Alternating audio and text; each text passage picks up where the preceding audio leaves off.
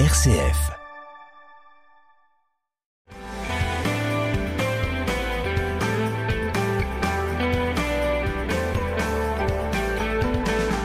Bonjour à tous, bienvenue dans notre émission Parlons agriculture ou viticulture et aujourd'hui, eh bien, c'est viticulture avec notre invité habituel Bertrand Trépeau. Bonjour Bertrand. Bonjour Hubert.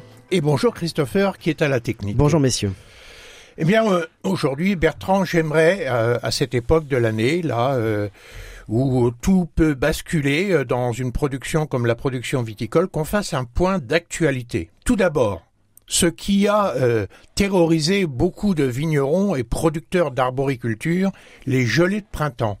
Comment la Champagne est-elle passée au travers, si elle est passée au travers? Alors ça s'est mieux passé que l'an dernier, Hubert. Euh, C'était une, une des mauvaises nouvelles de l'année euh, dernière. En 2022, on a encore eu une, euh, un beau début de saison, ce qui fait que ben, le débourrement pouvait commencer dans certains secteurs et une nouvelle vague de froid qui a été d'abord plus courte que l'année dernière, qui n'a pas été un rasoir à plusieurs lames euh, pour être sûr de rativoiser tous les tous les bourgeons champenois.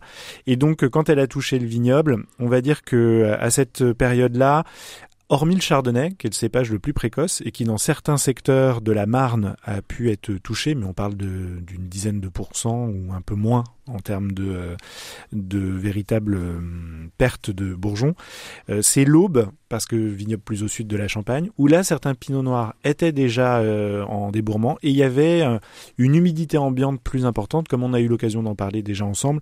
L'humidité est un facteur aggravant sur le gel et là on a eu de manière toujours aussi euh, sectorisée, toujours aussi précise, des pertes qui pouvaient être légèrement plus importantes. Mais dans l'ensemble, rien à voir avec l'année dernière. L'humidité et surtout les vallées, les petites vallées, euh, le gel fait sévit toujours plus dans le fond des vallées que sur les coteaux. Et donc une fois de plus, l'aube euh, est touchée. Je vais pas dire ils ont l'habitude. Est-ce qu'ils ont mis en place des systèmes anti-gel? Pas de nouveaux systèmes, ce sont, ça reste les, les grands, euh, les grandes références habituelles, les bougies, l'aspersion. L'aube est un des secteurs les mieux équipés en système d'aspersion. Euh, D'ailleurs, c'est un système, euh, quand on dit aspersion, c'est qu'on pulvérise de l'eau pour protéger le bourgeon par une gangue de glace, et euh, ça marche pour des gelées qui ne sont pas trop froides, pas trop négatives en termes de température, ce qui était le cas cette année. Donc ça, ce sont les deux modes habituels. Et dans l'aube, on va aussi retrouver un peu plus ailleurs qu'en Champagne des éoliennes de manière très ponctuelle. Ça vient brasser les nappes d'air et ça peut réchauffer de quelques degrés l'air euh, à proximité des bourgeons. Alors c'est vrai que le gel a sévi dans d'autres vignobles et pas seulement dans les vignobles, également en arboriculture. Je reviens du Périgord. Tout est gelé, par exemple, sur la prune dente, 100% de gel, aucune récolte.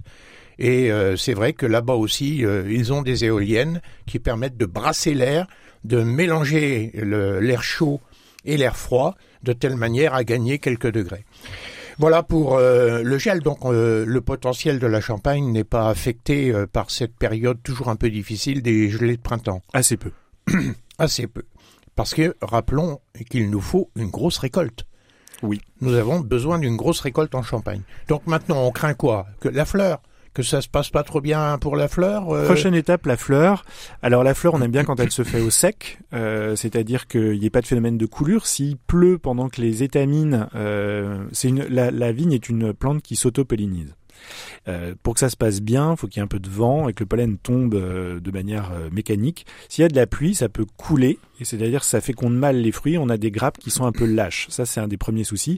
Et si on a de l'eau pendant la fleur, ça va aussi permettre le développement des champignons, euh, mildiou de- avant tout, euh, qui peut ensuite venir effectivement aussi affecter l'état des grappes et les rendre euh, impossibles à vendanger. Alors parler de la pluie à cette époque où nous sommes, où nous sommes dans une, sécheresse extrême, euh, jamais connue depuis l'année 76 de mémoire, euh, et euh, parler de la pluie, c'est pour dans un mois à peu près la fleur. Non, ça va venir plus vite que ça. Il y a oui, des parce débuts. que la, la température haute, les températures hautes du moment accélèrent le processus. Oui, on a on, on a cinq jours d'avance sur la moyenne décennale, c'est-à-dire les dates habituelles de fleurs des dix dernières années. Euh, ce qui veut dire probablement que la fleur nous oriente aussi vers des premiers coups de sécateur au mois d'août. On en commence à en parler puisque des fleurs sont apparues en début de semaine euh, en Champagne. Ça va prendre à peu près 15 jours pour que l'ensemble de l'appellation, euh, si ce n'est un peu plus, fasse sa floraison, sa pleine floraison. Et on sait globalement que ça va se passer sous le soleil. Donc ça, c'est vraiment un bon indicateur aussi pour cette, euh, cette étape. Alors, on craint le gel, on craint la pluie pour la fleur, mais est-ce qu'on craint la sécheresse? Oui, on craint la sécheresse. La plante, elle a déjà pris une décision euh, physiologique, c'est que euh, dans ses, premières feuilles étalées, quand elle se réveille, euh, elle regarde la disponibilité en eau et c'est vrai qu'on est, on a un début d'année extrêmement sec. Et donc il y a des premiers arbitrages qui peuvent, au niveau physiologique de la plante, nous embêter plus tard. Pour faire les choses courtes, c'est que la plante commence à se dire que cette année il n'y aura pas beaucoup d'eau. Si jamais on se retrouve, et ça nous est déjà arrivé Hubert, d'avoir des mois d'août ou peu de temps avant la vendange très pluvieux, avec une semaine, quinze jours, avec beaucoup de précipitations, la plante ne s'y attend pas. Et on a des raisins qui gonflent avec toute l'eau qui est apportée, qui deviennent fragiles. C'est ce qu'on appelle la tourne. C'est-à-dire qu'au bout d'un moment, la, peau des raisins, des baies, se fissure et euh, les raisins peuvent vite s'oxyder et devenir euh, ben, tout à fait inutiles pour euh, la production de vin. On a connu ça ces dernières années. Hein. c'est vrai que le changement climatique est une vraie problématique pour la vigne. Hein, qui est une plante qui est en place quelquefois pendant 50 années. Donc les, les adaptations se font pendant le cycle végétatif de chaque cep, mais il y a également une accélération du processus euh, contre lequel on ne peut pas faire grand-chose. Donc euh, cela étant, le potentiel de la Champagne est là. On sait que cette Champagne a besoin de raisins pour cette prochaine vendange. Alors justement, en a-t-elle vraiment beaucoup besoin? Pas beaucoup besoin? Où en sont les marchés? Les ventes sont en bonne forme au, mois de. Les derniers chiffres sont sur le mois d'avril. On a gagné encore 13% par rapport à l'année dernière, où le mois d'avril 2021 euh, était déjà un bon mois. Depuis euh, depuis janvier, de janvier à avril, si on compare 2022 à 2021, c'est plus 18%. Et le chiffre qui permet vraiment de poser les choses, c'est que sur 12 mois glissants, c'est-à-dire la fin avril, on a on a vendu à peu près 332 millions de bouteilles. Donc c'est un excellent euh, chiffre en termes de volume, euh, ce qui fait que, bien entendu, on, se dit qu'il est nécessaire d'aller euh, chercher plus de raisins cette année. Alors pour pouvoir remettre des bouteilles en cave, mais aussi pour reconstituer cette réserve individuelle qui a été tellement sollicitée dans certains secteurs à la vendange dernière. Oui, donc il faut rappeler à nos auditeurs que le champagne, c'est un cycle de trois années à peu près, hein, au cours duquel euh, la récolte que nous allons faire cette année, ça sera celle qui sera vendue en 2025-2026, avec des assemblages interannés, mais il faut globalement toujours avoir un stock suffisamment important pour faire des assemblages de qualité. Et euh, là, on est arrivé à, une situation, après les très bonnes ventes de l'année 2021, une situation qui pourrait être tendue dans certaines maisons qui marchent mieux sur le plan commercial que d'autres et euh, ça n'est pas simple et effectivement eh bien euh, cette récolte 2022 il faut qu'elle soit abondante pour d'une part réalimenter la réserve qui représente une bonne demi-récolte euh, oui, oui, un peu plus même. Un peu plus, mais aujourd'hui on est descendu en dessous de la demi-récolte. C'est ça. On est combien aujourd'hui? Un tiers de récolte à peu près qui reste en réserve? On doit être aux alentours de, en moyenne autour de 4000 kilos. Où, euh, on est loin du potentiel vraiment de cette réserve et, et en fait elle c'est très mal réparti. Ce que je veux dire c'est que c'est euh, comme d'habitude ces moyennes euh, elles sont à prendre avec des pincettes parce que ce sont, des, des, moyennes. Voilà, ce ne sont que des moyennes. Et ça cache de grandes disparités avec des gens qui ont encore des réserves entières et d'autres qui n'ont des réserves à zéro. Et je pense notamment au secteur de l'aube mm. hein, où à cause des gelées de ces dernières années, ils ont dû puiser quasiment la totalité de leur potentiel de vente dans la réserve. Donc, euh, en gros, il nous faudrait au minimum 12 à 13 000 kilos de, euh, de rendement agronomique moyen sur cette prochaine vendange pour retrouver la sérénité que nous avions il y a 4 ou 5 ans. Oui, on en prendrait même plus, euh, Hubert, il faut être sincère. C'est d'ailleurs un sujet qui s'est invité dans les réunions à travers le vignoble en ce printemps, que ce soit euh, euh, chez TEVC pour la journée vignoble et qualité, que ce soit d'ailleurs une réunion technique qu'on on a aussi pu faire chez CDR avec le comité Champagne, c'est de sensibiliser sur les, les vignerons sur le fait qu'on ne retrouverait peut-être pas les rendements d'hier. C'est-à-dire qu'il serait difficile avec tous les objectifs environnementaux environnementaux pour euh, produire mieux, avec moins de produits, de manière plus vertueuse, euh, il fallait se dire que 14-15 000, c'était déjà un, sacré objectif d'un point de vue agronomique, et que l'âge d'or du début 2000, où on a pu connaître des rendements agronomiques de... Euh, allez, 17, parfois 18, etc., sont des choses qu'on verra probablement plus si on ne renouvelle pas le vignoble. On en avait parlé déjà tous les deux. Donc euh, restons raisonnables sur les prévisions de vendange. Mm. Alors justement, la nature commande, les contraintes euh, agro-environnementales sont de plus en plus importantes et vont vers une limitation des rendements. Alors justement, l'intelligence de l'interprofession, que fait-elle aujourd'hui? Que produit-elle? Quelles sont les mesures qui sont dans les tuyaux ou déjà en vigueur, qui vont permettre d'adapter au marché? Alors, pour l'interprofession, les discussions qu'on a actuellement euh, sont surtout sur le fonctionnement de cette réserve. Euh, et là, il y a beaucoup d'idées qui sont sorties. Rien de déterminé euh, à l'heure où on se parle, Hubert. C'est la, la, possibilité d'augmenter la taille de cette réserve. Aujourd'hui, c'est 8000 kilos. On pourrait la passer à 10 000 kilos par hectare. La possibilité, c'est que quand on n'a plus de réserve et qu'on rate un, ce qu'on appelle un déblocage, c'est-à-dire le droit à solliciter cette réserve d'un certain nombre de kilos, eh bien, on pourrait garder ce droit pour plus tard, pour le jour où on en a plus. Enfin bref, ce sont des toute une série de, petites modifications euh, qui pourraient rendre encore plus efficace cette réserve, encore plus équilibrée entre les diversités de situations dont on a parlé. Et puis le dernier axe de réflexion, c'est de se dire, ok, au-delà de la réserve que chaque vigneron peut avoir, il y a des secteurs vraiment chroniquement plus productifs, des secteurs qui vraiment chroniquement sont plus en difficulté. Euh, Est-ce qu'on peut pas mettre en place une, une solidarité champenoise entre les secteurs? Et, et, pas des règles différenciées suivant les secteurs de la Champagne. Exactement. Non, Rester ça, dans ça n'est pas la même chose. On reste dans une interprofession et justement le, le leitmotiv, c'est la solidarité et la mutualisation euh, sur l'ensemble de l'appellation si on veut garder euh, la force de cette, euh, cette appellation. Alors justement, cette appellation, elle est quand même amenée à évoluer, à évoluer. On en a déjà parlé à nos auditeurs sur la zone où on a le droit de planter qui est toujours en étude d'extension, mais ça c'est pour des solutions à long terme hein, qui permettront oui. de répondre au marché. Mais il y a également des mesures à moyen terme et on a parlé aussi euh, euh, dans cette émission des questions des vignes semi-larges. Or, euh, l'organisation euh, euh, qui a l'autorité a décidé en juillet dernier, si je me souviens bien, d'adopter un certain nombre de mesures et non la, notamment la possibilité de planter plus largement et de rapprocher l'interplan sur le, le rang. Euh, C'était décidé en juillet. Et là, je découvre dans la presse cette semaine qu'il y a une procédure nationale d'opposition qui s'est manifestée. De quoi s'agit-il? Alors c'est un processus tout à fait normal, c'est pas une surprise. Hein. En l'occurrence, donc euh, l'organisme de gestion de la Champagne, c'est-à-dire le syndicat général des vignerons, a proposé une modification cahier des charges à l'INAO, l'Institut national des appellations d'origine. Euh, c'est l'organisme qui va être garant de tous les cahiers des charges de toutes les AOP françaises. Et l'INAO dit OK, j'ai bien reçu, maintenant j'ouvre un moment d'enquête publique, je laisse tout le monde s'exprimer sur les propositions que vous me faites. Euh, on regardera s'il y a des oppositions, on les étudie et on valide finalement oui ou non ces changements de cahier des charges. Donc c'est un processus totalement normal. Il aurait été surprenant que personne n'ait rien à dire sur euh, cette phase d'enquête publique pour savoir si euh, le cahier des charges tel qu'il était proposé par le DG était reçu comme tel. Il y a donc un groupement de vignerons qu'on connaît bien, ce sont les mêmes qui s'étaient exprimés lors des réunions du printemps dernier, c'est-à-dire préalable à la fameuse décision de juillet dont vous parliez euh, Hubert, et qui, lors de ces réunions, avaient exprimé les réserves qu'ils pouvaient avoir sur les vignes semi-larges, et notamment les réserves par rapport à leur utilisation en Champagne.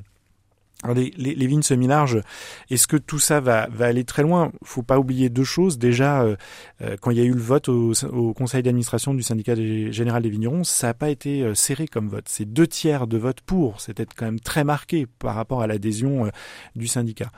Deuxièmement, euh, cette, requête qui a été faite par un groupe qui s'appelle NoVSL, euh, c'est pas non plus des milliers et des milliers de personnes. Ça reste un groupe très connu, très efficace, qui réaffirme son, son point de vue. Donc, ça serait étudié en temps et en heure, ça ne devrait pas vraiment ralentir le processus et euh, on, on s'attend à, à, voir euh, euh, les choses continuer de manière assez, assez sereine et assez normale. Bon, en tout cas, c'est dans la nature des choses. Il y a des partisans de la tradition et il voilà. y a des partisans de l'évolution culturelle. Certains disent de l'intensification ou en tout cas de la modernisation. Et donc, c'est un vieux débat et donc il sera tranché dans un délai de rapide? Euh, J'ai plus la date en tête, mais je crois que c'est une paire de mois. Ça va pas être très très long. On va pas attendre des années. Mais on va pas attendre des années. En tout état de cause, ça n'affecte pas les questions à court terme euh, sur lesquelles nous allons euh, poursuivre cette émission après une petite pause. On se retrouve dans un instant. Avec l'application RCF, écoutez le programme national ou celui de votre région en direct. L'application RCF vous permet de réécouter l'évangile du jour, toutes les émissions diffusées, et grâce au podcast, vous pouvez même sélectionner vos émissions préférées. RCF où vous voulez, quand vous voulez, c'est l'application RCF sur smartphone. Téléchargez-la dès à présent sur App Store et Google Play. Parlons viticulture, Bertrand Trépeau, et justement, nous venons parler dans la première partie de l'émission de l'actualité de la Champagne, et j'aimerais, Bertrand, dans cette deuxième partie d'émission, qu'on traite euh, à la dimension champenoise cette préoccupation euh, extrêmement importante du moment, qui est celle du réchauffement climatique, de la lutte contre le, le CO2, toutes ces mesures qui doivent permettre de gagner les quelques degrés, ou en tout cas de ne pas perdre des degrés supplémentaires qui provoquent le réchauffement climatique avec toutes les conséquences qu'on connaît aujourd'hui sur l'ensemble de la planète. Alors, la Champagne, où en est-elle par rapport à cette question eh bien, de l'émission du CO2 elle est assez exemplaire notre Champagne parce que euh, en 2003, ça a été la première région viticole française à faire un bilan carbone au niveau de son appellation pas au niveau d'une exploitation, pas au niveau d'un coteau, pas au niveau d'un bassin viticole, mais au niveau de l'appellation des 34 000 hectares de la Champagne. Alors c'est quoi un bilan carbone au niveau d'une appellation? Eh bien c'est de regarder euh, la production de carbone qui est générée par la culture de la vigne, la production du, du vin, l'expédition des vins, et donc il a fallu aller voir, c'est un travail euh, assez extraordinaire, il a fallu voir tous les opérateurs, leur demander des chiffres, voir comment ils étaient euh, équipés, voir euh, leurs pratiques. C'était aussi de prendre en compte, et on s'est rendu compte que ça pesait très lourdement dans le bilan de la Champagne, tout ce qui était packaging. Parce que la Champagne, on, en est fier, est un positionnement de vin de prestige euh, pour un certain nombre de cuvées. Et qui dit vin de prestige dit joli coffret, joli euh, packaging, etc. Sauf que tous ces jolis packaging qui des fois venaient de l'autre bout du monde avec des tas de produits qui n'étaient pas euh, vertueux dans leur production, dans leur et, et c'est pas parce que c'est beau que c'est vertueux. Et donc il y a eu une prise de conscience vraiment très globale de la filière dès 2003 qu'il fallait faire quelque chose. Alors dès 2003, ça veut dire qu'on a un point zéro en 2003 2003, qui est en gros la somme de toutes les émissions de carbone sur l'ensemble du processus de production d'une bouteille de champagne, voire même de sa livraison. C'est ça. Hein, pour la champagne, pour l'ensemble de l'appellation champagne, et je suppose qu'on a mis en moins eh bien la partie vertueuse, c'est-à-dire ce que capte de carbone la plante, hein, puisqu'on sait tous que grâce à un couvert végétal, on a une captation de, de CO2. Alors, donc c'est un point zéro, ça, c'est un état des lieux en quelque sorte. Est-ce qu'on a refait le point depuis? Oui, c'est un point zéro, euh, et c'est bien une démarche scientifique. C'était menée par le comité Champagne. C'était de se dire, il faut avant d'avoir un plan ambitieux, de savoir d'où on part et de se fixer des objectifs. On est en 2022, qu'est-ce qu'on peut déjà dire? En 2003, une fois que le bilan a été fait, euh, il y a des groupes de réflexion collectifs qui, euh, mettant des tas d'opérateurs dans des, dans des salles, de réfléchir aux pistes d'amélioration. Résultat, depuis 2003, on a baissé de 15% l'empreinte carbone de la Champagne. Je vous donne un exemple, une des choses qui a, euh, qui a bien marché, c'est le fait de passer d'une bouteille de 900 grammes à une bouteille de 835 grammes. On a allégé les bouteilles. On est même en train de se dire qu'on pourrait peut-être encore aller les alléger en gagnant un petit peu de poids et en travaillant leur euh, légèrement leur forme. Et il y a un objectif qui lui est très ambitieux, c'est de baisser de 75% notre empreinte carbone en 2050. Donc 15% gagné en 20 ans un peu moins de 20 ans Voilà. 75% en 2050. Euh, de, dans 75% par rapport à 2003 Par rapport à 2003. Par rapport à 2003. Et donc, les grands postes qui sont visés, c'est quoi alors? Alors, euh, déjà très rapidement, au vignoble, vous l'avez dit, on peut améliorer donc le, carbone qui est rejeté, mais on peut aussi améliorer le carbone qui est capté. Celui qu'on va séquestrer dans les sols, vous avez prononcé le mot magique, ce sont les couverts végétaux. C'est le fait de se dire qu'en plus de la vigne, entre les rangs de vigne, on peut probablement faire pousser tout un tas de plantes qui vont euh, aider à capter du carbone et qu'on va relarguer dans les sols. Donc là, euh, la Champagne, c'est le début. Dans le cahier des charges, on en a parlé pour les vignes semi-larges, mais je fais juste un lien, c'est que ce cahier des charges, il n'a pas comme objectif, euh, je ne sais pas moi, de diminuer des coûts de production. il a comme objectif de rendre la Champagne plus vertueuse d'un point de vue écologique. Et notamment, il y a dans ce cahier des charges l'obligation de, de couvrir tous les sols de Champagne.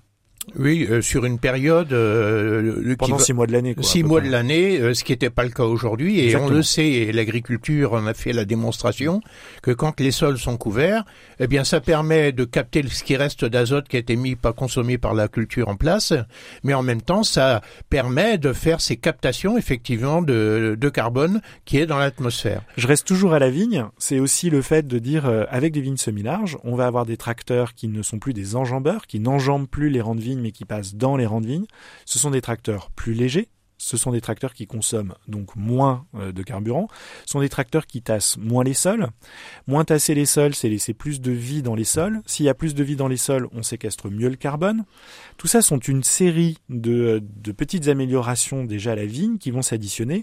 En plus, par exemple, on a un choix d'équipement beaucoup plus important dans les tracteurs dits vignerons, c'est-à-dire les tracteurs utilisés dans le monde entier pour cultiver la vigne, que dans les quelques régions qui utilisent des tracteurs enjambeurs. Les panneaux récupérateurs, ces fameux panneaux qu'on va mettre à l'arrière du tracteur et qui permettent de récupérer une grosse partie du produit phytosanitaire ou de, de la bouillie qu'on va mettre dans les vignes. Ça s'utilise aussi en bio. Et eh bien, ça permet d'utiliser moins de produits, ça permet d'améliorer l'efficacité des produits des produits plus efficaces, c'est moins de passage, c'est moins de carburant, c'est moins de tassement, etc., etc. Ça, c'est à la vigne. Ça, c'est à la vigne. Mais les émissions de CO2 ne sont pas qu'à la vigne et dans le processus d'élaboration du champagne et surtout dans le processus de livraison du champagne au domicile du consommateur, il y a quand même aujourd'hui des questions qui se posent. Oui, je, juste un truc à la vigne que j'ai oublié de vous dire parce que la Champagne peut aussi en être fière. On a le premier parc français de tracteurs électriques. Et Donc euh, le tracteur électrique est, euh, est à la mode et même en fonction en Champagne. Exactement, il s'est euh, diffusé plus vite que dans aucun autre vignoble en France. Et donc un tracteur électrique, c'est moins de carbone. Alors, bien sûr, ensuite on va ouvrir, mais on n'a pas le temps ce matin. D'où vient l'électricité? Oui, bien sûr. Il faut jamais l'oublier. Euh, d'où vient l'électricité? Bon, donc l'électricité, le tracteur électrique, c'est bien pour la vigne et pour le secteur dans lequel travaille euh, le tracteur. Quand on est sur l'aspect livraison, l'aspect packaging, une des premières choses, ça a été de revoir euh, les packaging en se disant il faut qu'ils soient produits plus localement, de rapatrier un certain nombre de productions dans ces packaging. C'est bien pour notre économie, c'est bien en France ou européenne et d'aller faire moins de choses à l'autre bout du monde. Deuxièmement, c'est de repenser les packaging pour qu'ils consomment moins de matière.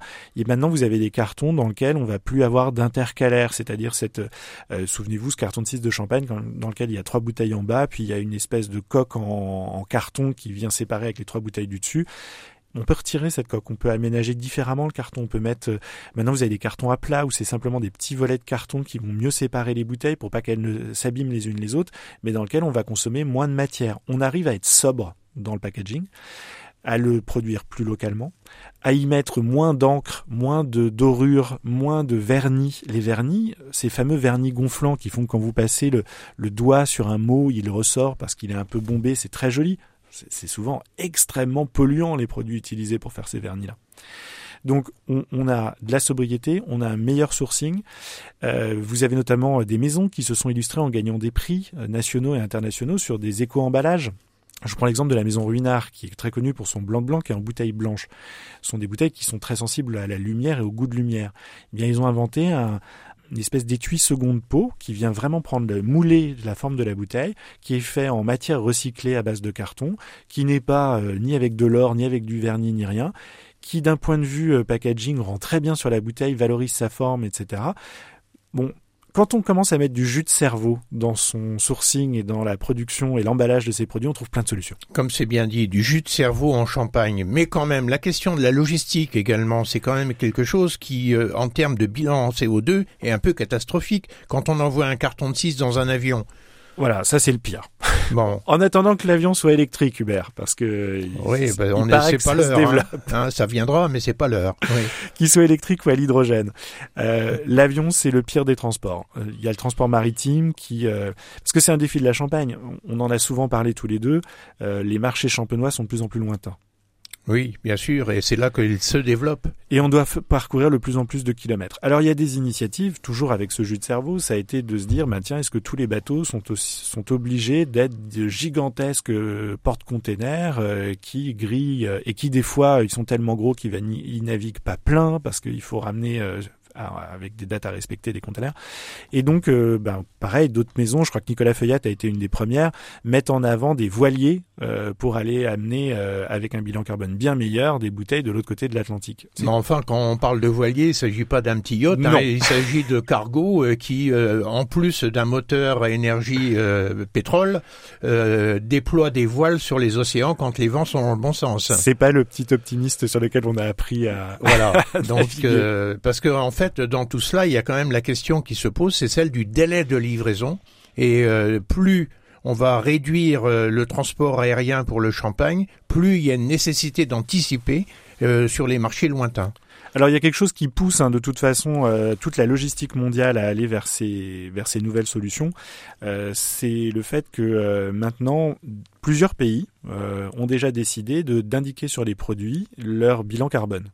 Pour que le consommateur puisse, dans son choix le plus éclairé possible, et ça n'est pas toujours simple, au-delà de savoir qu'il n'y a pas de pesticides, pas de ceci, pas de cela dans les conditions de production, puisse savoir si le produit qu'il a euh, à, qualité de production égale, deux produits bio peuvent avoir des bilans carbone très différents si l'un a pris l'avion et si l'autre est venu en voilier par exemple.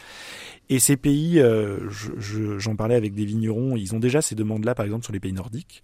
Euh, on sait que c'est un peu le sens de l'histoire, donc ça pousse un peu tout le monde à anticiper et la Champagne qui est un vignoble d'export à anticiper un peu plus que les autres. Oui, bien sûr, parce que la relocalisation n'est pas une bonne nouvelle pour un produit comme le champagne qui ah. doit s'exporter sur l'ensemble de la planète si on veut que cette économie se développe.